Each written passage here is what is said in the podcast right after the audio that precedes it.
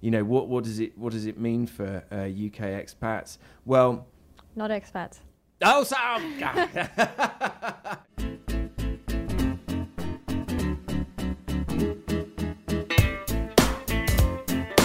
Hello, everyone. My name is Simon Hunter. I'm the editor of the English edition of El País. I'm here with my colleague Melissa Kitson. Hello, Melissa. Hello. And this is ¿Qué?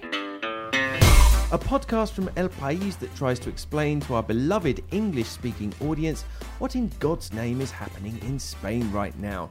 So, whether you are living on Spanish shores and want to know what's going on around you, or you're abroad and puzzled by a confusing headline, we're here for you.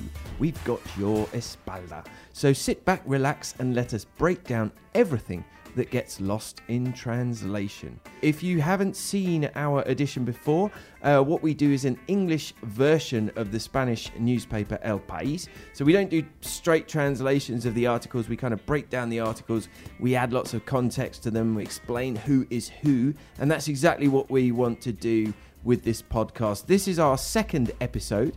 If you missed the first one, you can go back and catch up on it uh, via our webpage. We're not on iTunes yet.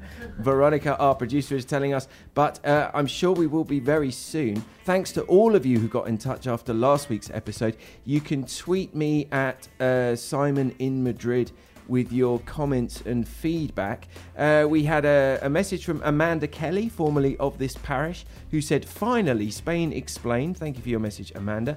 Alberto Tordesillas asked for the podcast to be added to Stitcher, Veronica. So there you go, another job for you.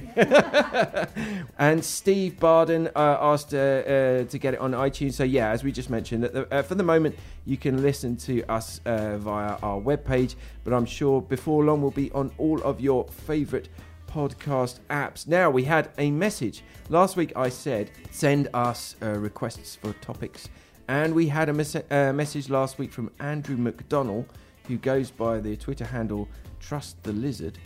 uh, and he said, Congratulations on the podcast. Exactly what I've been waiting for. Any chance of a podcast covering the effect of a no deal Brexit? Dun dun dun. On UK expats. Very few answers out there. So, Brexit. Why are you running away when you say the it? one of my favourite topics. Not. Uh, we are indeed going to talk about Brexit this week, but we're going to try and do it without using the word expats. Our readers get very annoyed when we say expats, and they say, well, why are we expats and not just migrants? So we've banned it. We've banned the word expats, expatria- uh, expatriates from our uh, uh, publication because it is. It's a good point. Why are we expats? And other people that move around and go and live in other countries are migrants. So, uh, for the purposes of this conversation, I'm a British migrant. Melissa is an Australian migrant. And we are going to discuss um, Brexit. So, what's been the big news story about Brexit this week, Melissa? The big news story this week, and it's a good story, uh, is that the Spanish and British government have signed a degree, uh, a deal to protect the voting rights of Britons residing in Spain and Spain Spaniards living in the UK after Brexit. So this deal means that uh, if you're British and living in Spain or Spanish and living in in the UK, you can vote in the municipal elections, even if there is no deal. Uh, and this is particularly big news because Spain is home to the largest community of British people, British residents in the entire EU. There are around 300,000 Britons living in Spain on a permanent basis, and there are 175,000 Spaniards in the UK. So, another good part of this agreement means that you can also run as a candidate in the municipal elections. Uh, I didn't realize this, but there are actually 37 British councillors uh, in Spain. Most of them are in Valencia. And so, if this deal hadn't happened, they, well, basically wouldn't have been able to run for, for election. Um, and so, this is for the elections that are coming up in Spain in May and in the UK. Uh, Also in May. I Also think. in May. Yeah, yeah.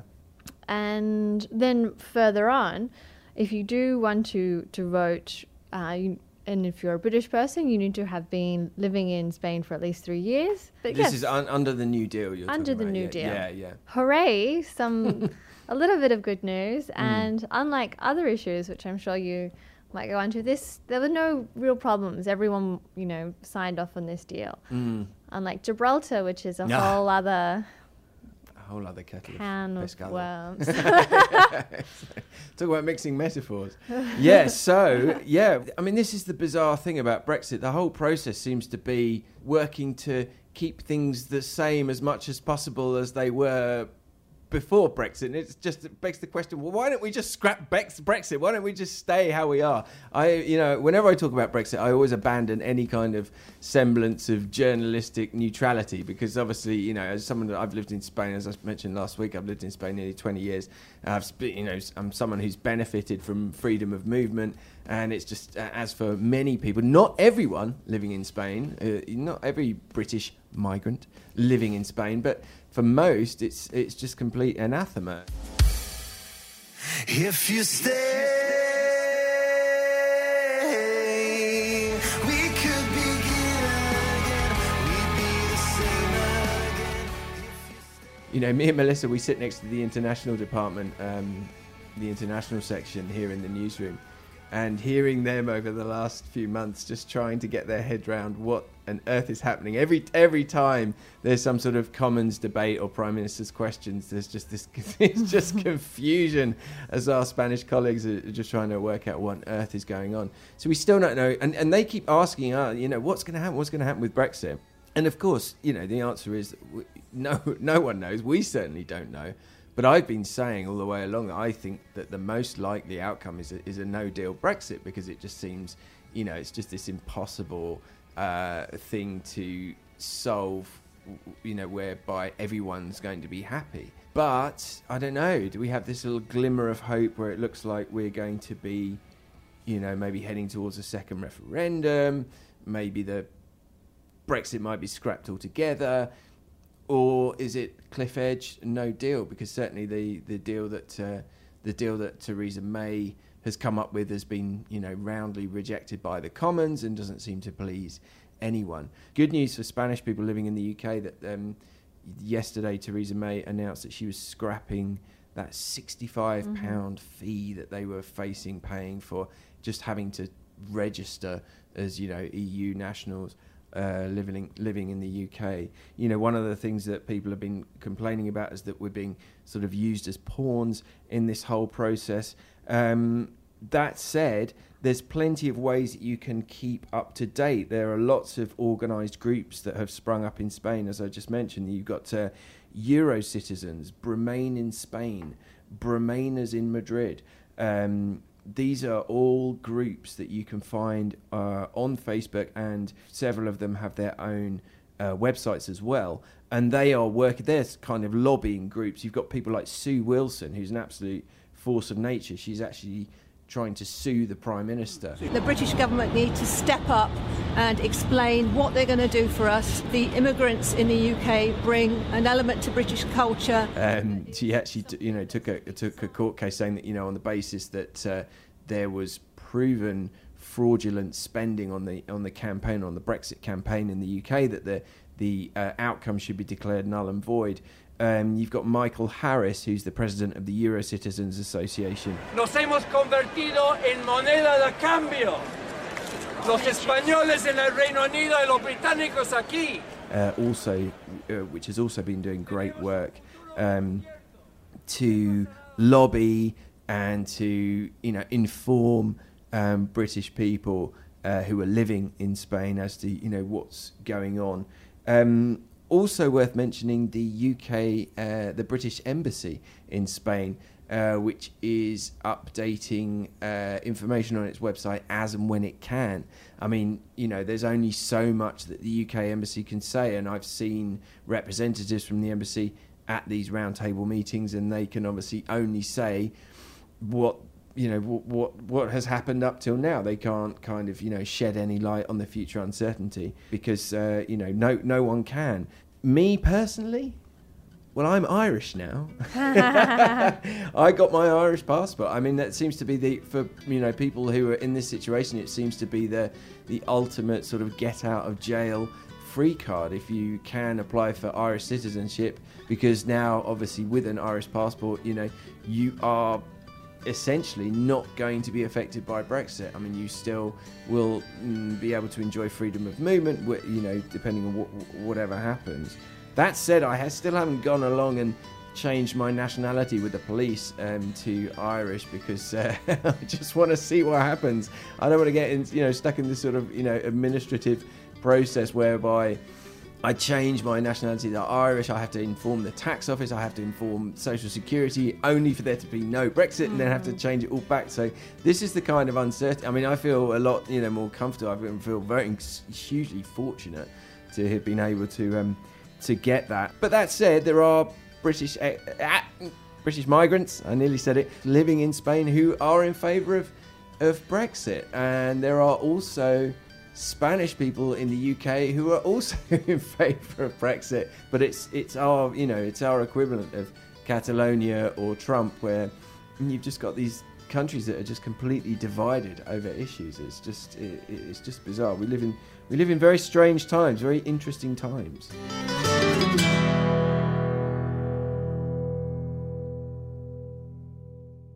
So that is a story that we definitely will be coming back to. But now um, we're going to move on to a uh, a rather uh, odd story um, from the uh, Spanish city of Segovia involving the devil taking selfies. So, uh, Melissa, do you want to fill us in on this one? Of course, yes. So Segovia, it's it's a you know very picturesque city. It's north of Madrid, and its most important landmark is a Roman aqueduct.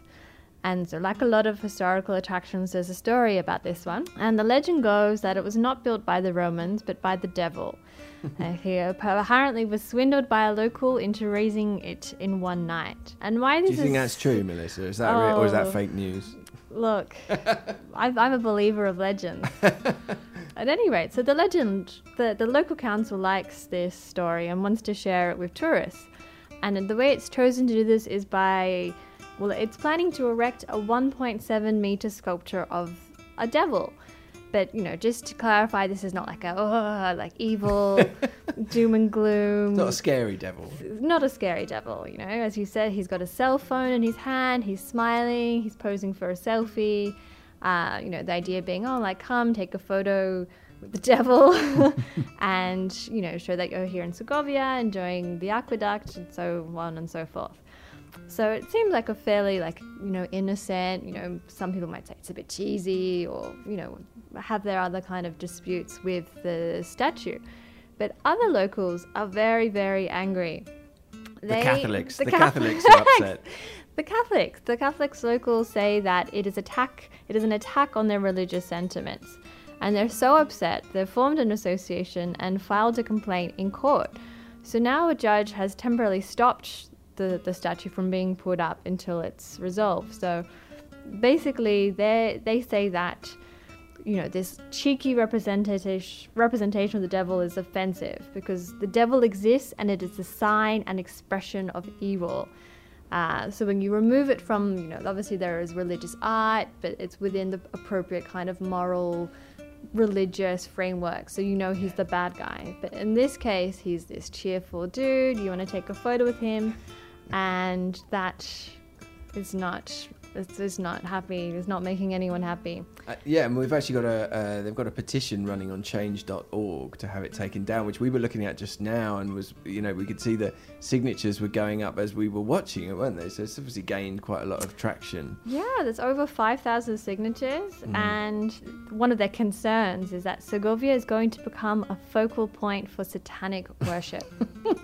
So you're going to get sort of lots of Norwegian death metal bands like turning up on in, in Segovia. Well, I mean, if, you know, first of all, just to say, if you haven't been to Segovia, you live in Spain and you haven't been to Segovia, please go because the aqueduct is just stunning. I mean, you when, I've been loads of times. Every time I take a picture of the aqueduct, when you get home and you look at the pictures, it looks like you photoshopped the aqueduct in there. It's just such an impressive, amazing looking structure. But the poor old sculptor, he's very upset about the sculptor. Sorry, he he came up with the idea after a trip to Germany, and he, he saw a similar sculpture related to a similar mm, legend. The, this kind of links into this whole sort of other stream of stories that we've been seeing in Spain over the last um, few years about offending religious sentiments, uh, freedom of speech, what you can say on Twitter, what you can't say, and uh, basically a criminal code that seems to be sort of ever more out of step with the 21st century Spain uh, and and 21st century Spanish society.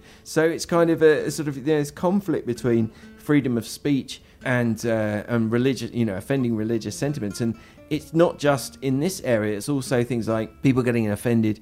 Uh, uh, with jokes on Twitter, there was this famous case of a, a student in 2017, uh, Cassandra Vera, and she was she was actually sentenced to jail time for making jokes about an assassination of a Franco era prime minister that happened back in the 1970s, and they're jokes that have been on even on Spanish TV in a in a humorous context, you know, for for decades. Um, and she was eventually. Uh, the, she was acquitted and eventually on appeal. You know, the sentence was quashed. But you know, this this stuff is happening uh, uh, uh more and more. Uh, but it's it seems to be, you know, hitting the headlines you know, it's making Spain look a little bit silly. And certainly the government, we've got this new Socialist Party government since last June, and they are making noises about making changes um, to laws. But for now, I mean, it is it is quite surprising. You do have to be very careful what you say on Twitter, especially to a foreign audience. It is quite surprising how how careful you have to be in Spain, uh, and that uh, also apparently applies to putting up devil statues as well. Are there any more devil statues in Spain? There's the one in El Retiro. The That's true. The, the only representation of, of the devil falling. The yes, exactly. Yeah, the fallen. I think I'm it's called the fallen angel, isn't it? Yes, yes. You can't Like see that. Melissa now, but she's painting a wonderful visual picture of it with her hands. But yes, that's exactly what I was thinking of. It did it did occur to me that it was a statue. But where's the where's the where's the Where's the petition? outrage? Where's the petition against the one in the Retiro? Maybe we should start one now and see what happens, or at least encourage the people in uh, in Segovia to start their own one.